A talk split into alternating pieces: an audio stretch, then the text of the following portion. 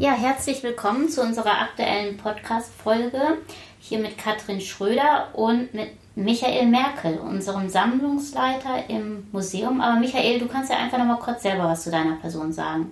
Ja, das mache ich gerne, auch wenn ich das bestimmt schon ganz oft hier gemacht habe. Ja, ich bin Michael Merkel, ich bin schon ganz lange hier, seit 1989 im Grunde, also so eine Hausgeburt. Und bin hier vom Volontär zum Assistenten hin zum Sammlungsleiter mutiert und mittlerweile bin ich tatsächlich der Herr der Scherben. Also ich bin zuständig für die gesamte Sammlung des Hauses und die betrifft nicht nur die Archäologie, sondern eben auch die Stadtgeschichte, zumindest was das Organisatorische betrifft. Ähm, die meisten Hörer kennen mich ja auch schon, Katrin Schröder. Ich betreue hier die Online-Kommunikation, das Online-Marketing im Archäologischen Museum. Ja, ich freue mich, dass du dir die Zeit genommen hast, Michael, dich heute mit mir zu unterhalten. Und zwar ist das heutige Thema ja vor allem unsere neue Sonderausstellung. Frisch entwickelt, Harburg in frühen Fotografien.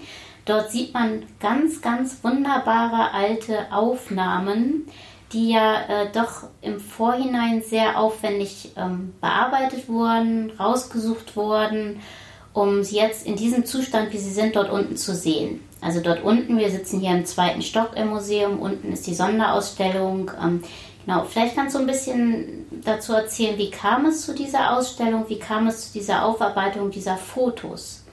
Das ist ein ganz spannendes Projekt und das gehört ja auch zur Aufgabe eines Sammlungsleiters, der hat die Sammlungen nämlich zu organisieren. Und wenn man organisiert heutzutage, bedeutet das, dass wir sie digital erschließen. Das heißt, wir haben ein Team hier, das ähm, dabei ist, die Fotobestände des Hauses zu scannen und dann auch zu erfassen. Sprich, was ist auf den Fotos drauf zu sehen. Und das kommt dann hoffentlich 2019 in eine ganz große Fotodatenbank, die erstmal nur hausintern zu recherchieren ist, aber wir werden ganz, ganz sicher auch einen großen Teil der Bestände online recherchierbar machen für die große Öffentlichkeit. Und wenn man davon ausgeht, dass wir etwa 300.000 analoge Bild Bilder haben in Form von negativen Dias und Abzügen, dann kann man sich schnell denken, dass da sich große Schätze verbergen. Und diese großen Schätze sind insbesondere Fotografien, die in der ganz frühen Phase der Fotografie entstanden sind. Und zwar so Ende 19. bis Anfang 20. Jahrhundert. Da haben wir die ältesten Foto hier, Fotos hier.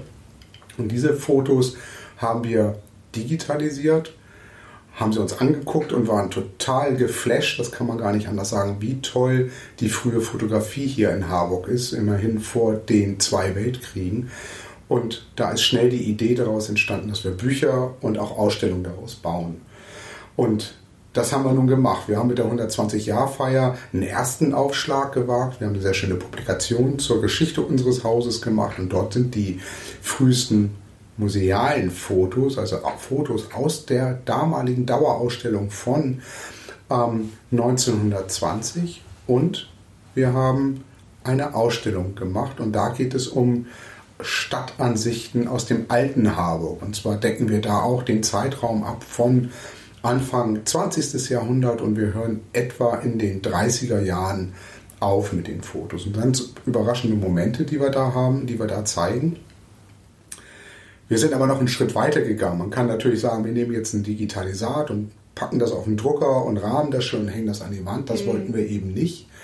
Wir wollten uns den Fotografen wieder nähern und es hat in Hamburg sehr oder in Harburg sehr berühmte und sehr bekannte Fotografen gegeben, etwa Herrn Tim, den Fotografen Tim oder auch Feuge und wir haben gesagt, wir wollen jemanden finden, der sich die Negative vornimmt und sie genau so abzieht, wie man das vor etwa 100 Jahren gemacht hätte. Also sprich, ins Fotolabor geht, das Negativ in einen Vergrößerer reinlegt, sich Fotopapier nimmt und den gesamten Prozess einfach nochmal durchläuft.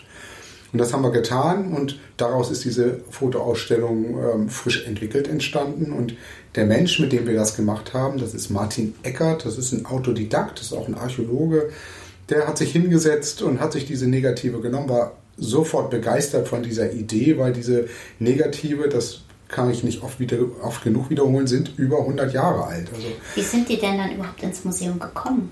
Ja, es gibt mehrere Wege, wie sowas ins Museum kommt. Einmal gibt es den Fotografen Tim, der war eines der Gründungsmitglieder des Museumsvereins, sprich auch unseres Museums und war ein ganz früher Dokumentar der Sammlung.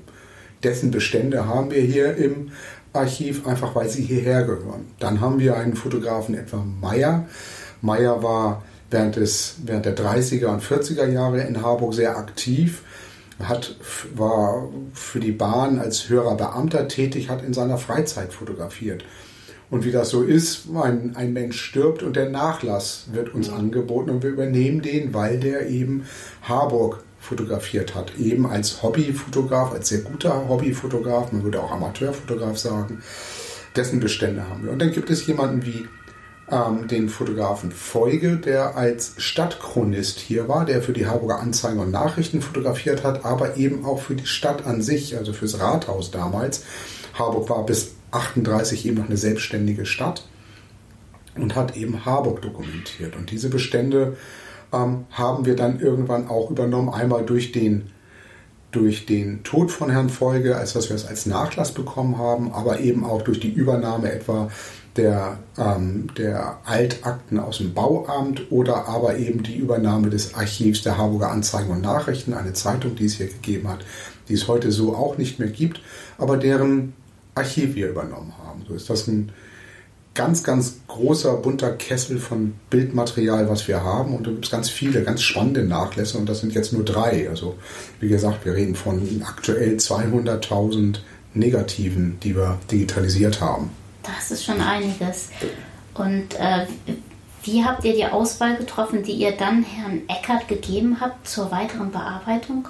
Da gibt es mehrere Kriterien. Erstmal als, als Museumsmensch sagt man erstmal, es muss alt und es muss schön sein. Also das mhm. sind die ersten, die ersten Kriterien gewesen, weil wir gesagt haben, es kennt kaum jemand das Harburg, wie es um 1908, 1909 hier ausgesehen hat. Das heißt, wir haben da geguckt, dass wir da die ältesten Negative ähm, herausziehen und schauen, geben die das noch her, weil das muss man auch sagen, wir machen dieses Digitalisierungsprojekt weil der Bestand an alten Glasnegativen, die etwa 9 x 12 oder 13 x 18 groß sind, das sind große Postkarten, wenn man so will, ähm, denen geht es nicht gut. Die oxidieren, mhm. die gehen einfach kaputt, also muss da ein Bestandsschutz ähm, äh, an Bestandsschutz gedacht werden, darum digitalisieren wir das. Also fängt man mit dem Ältesten an, älteste Ansicht. Die nächste ähm, Idee war, dass wir unbekannte Harburger Ansichten herausziehen. Also was kennt man von Harburg heute noch? Wie sieht es heute aus?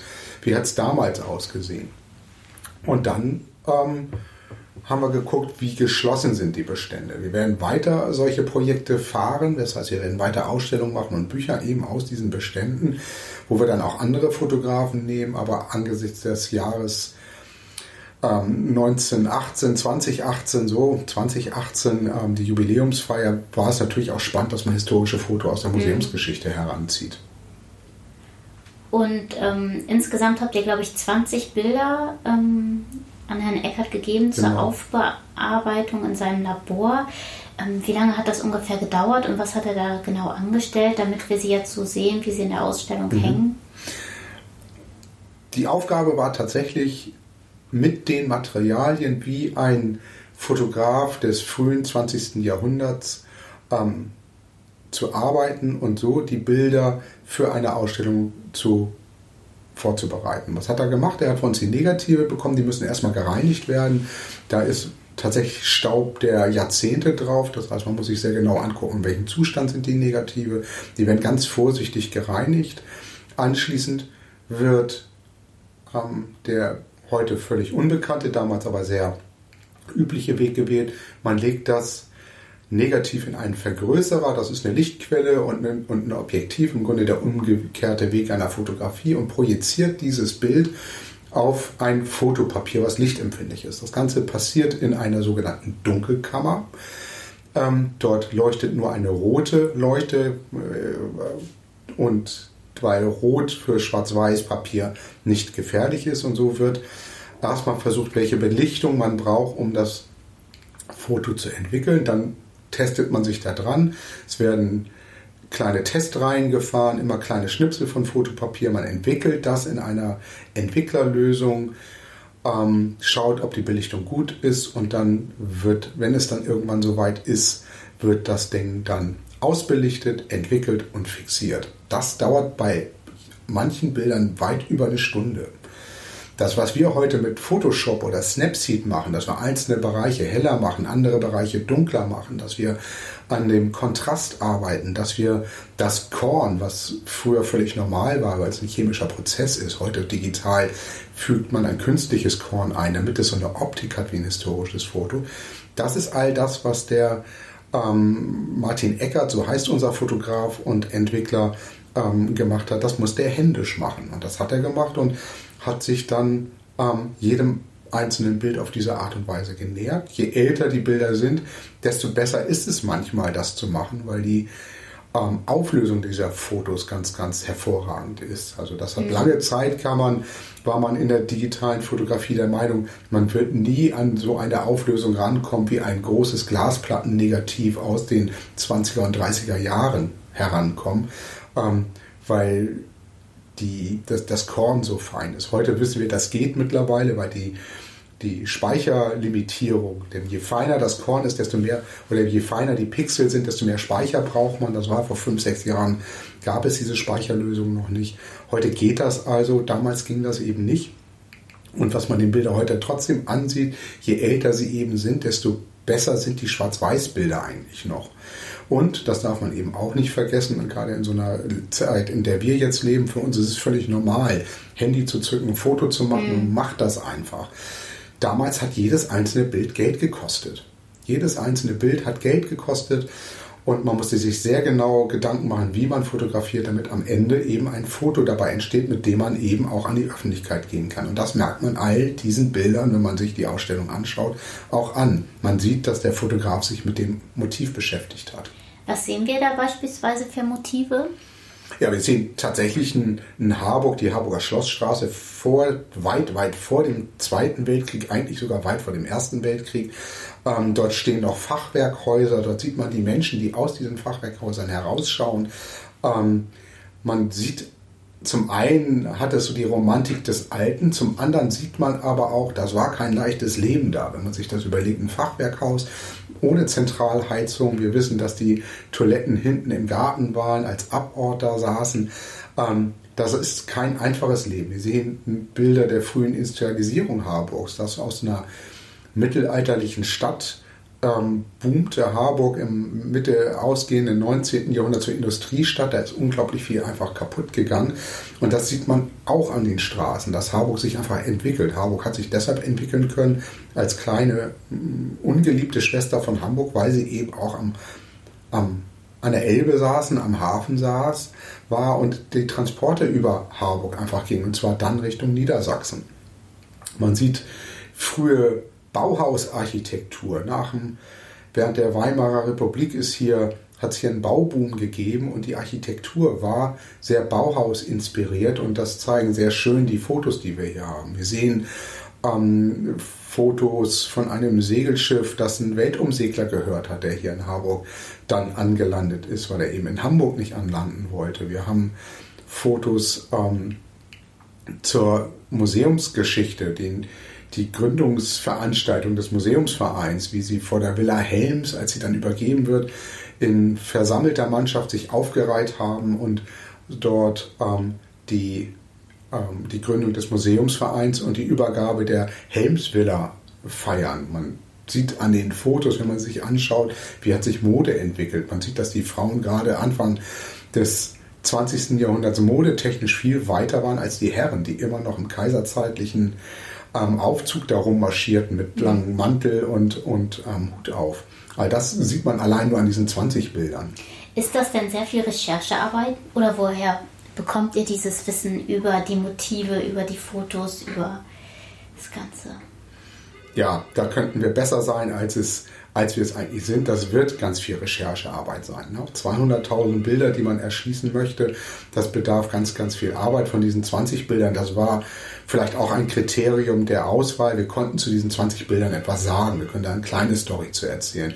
Die große Herausforderung mittelfristig wird eben auch sein, dass man ähm, alle Bilder in dieser Art erschließt und weiß, was wir da eigentlich vor uns haben. Und ähm, das wird, wird die Aufgabe auch meiner Nachfolger noch sein. Denn die Bestände werden wir, ich werde das nicht erleben, dass wir das alles so erschließen, dass es komplett ähm, bearbeitbar ist und vollständig recherchierbar ist. Aber das, das werden Aufgaben für die Zukunft sein und ich denke, da kann man auch, auch wieder auf die IT setzen. Es wird mit, irgendwann wird es Tools geben, was unsere Handys im Ansatz schon ja können, die uns sagen, so auf diesem Bild ist das Harburger Rathaus zu sehen und da sind Menschen drauf zu sehen, Bäume, Autos, wir werden Autotypen automatisiert er, äh, erkennen lassen. Das sind Dinge, die wir jetzt erstmal andenken und mittelfristig. Also, dass man mit künstlicher Intelligenz genau. arbeitet. Genau. Ähm, das ist die große Idee, die wir hier im Haus haben, dass wir ähm, träumen davon, dass wir ein kleines Forschungsprojekt in, initiieren können, wo wir mit Hilfe von künstlicher Intelligenz so eine Art Datenenrichment der digitalen Daten, die wir jetzt hier mhm. bekommen durch das Fotoprojekt. Weil die Digitalisierung läuft ja eigentlich sehr zügig voran. Oder, also ich habe mir von den Kollegen sagen lassen, jetzt haben sie schon irgendwie 100.000 ähm, Bilder eingescannt. Genau. Ähm, ich, wow, enorm. Ähm, und das passiert ja auch mit Hilfe der Elbe-Werkstätten. Ähm, jetzt genau denke ich, das ist nochmal eine Herausforderung, die Metadaten zusammenzustellen. Ähm, aber vielleicht kannst du vorher noch mal was zu den Elbe-Werkstätten oder zu dieser Unterstützung erzählen. Mhm. Ähm, wie kam denn die Kooperation zustande? Die, die Elbe-Werkstätten sind ein gemeinnütziger Träger, die sich darum kümmern, Menschen wieder ins Berufsleben zu bringen, die auf die ein oder andere Art und Weise gehandicapt sind. Und das ist ein ganz, ganz spannendes Modell. Dort sitzen ganz, ganz viele ganz tolle Menschen. Wir haben so ein ganz wirklich tolles Team. Ich kann das gar nicht anders sagen haben wir hier im Haus, die uns seit über einem Jahr die Negative einscannen. Die sitzen übrigens auch im, Staatsarchiv, machen dort einen ähnlichen Job, machen aber auch ganz viele andere Sachen. Und ähm, wir haben zusammen mit den Elbe-Werkstätten eine Kooperation an den Start gebracht. Das ist damals noch von Melanie Leonard, die heutige Sozialsenatorin, ähm, auf den Weg gebracht worden, dass wir die Mittel von der Kulturbehörde bekommen, zusammen mit den Elbe-Werkstätten den analogen Bildbestand des Hauses zu digitalisieren. So. Und das Geld haben wir irgendwann bekommen, sprich die Mittel sind bewilligt worden und wir haben hier im Haus ein Büro eingerichtet. Dort sitzen vier Kollegen von den Elbe-Werkstätten, die jetzt seit einem Jahr Tag ein, Tag aus und mit großer, mit großem Spaß tatsächlich auch daran, ähm, unsere Bildbestände zu digitalisieren. Ja, und die sind einfach zu gut. Das muss man ganz ehrlich sagen. Denn ähm, so wie du gerade sagtest, so, die waren schon recht früh bei den 100.000 Datensätzen. Ja, und, also. und, wir hatten schon die Panik und ich habe sie eigentlich ehrlich gesagt immer noch. Und wir sind jetzt bei einem Stand von 200.000 Digitalisaten.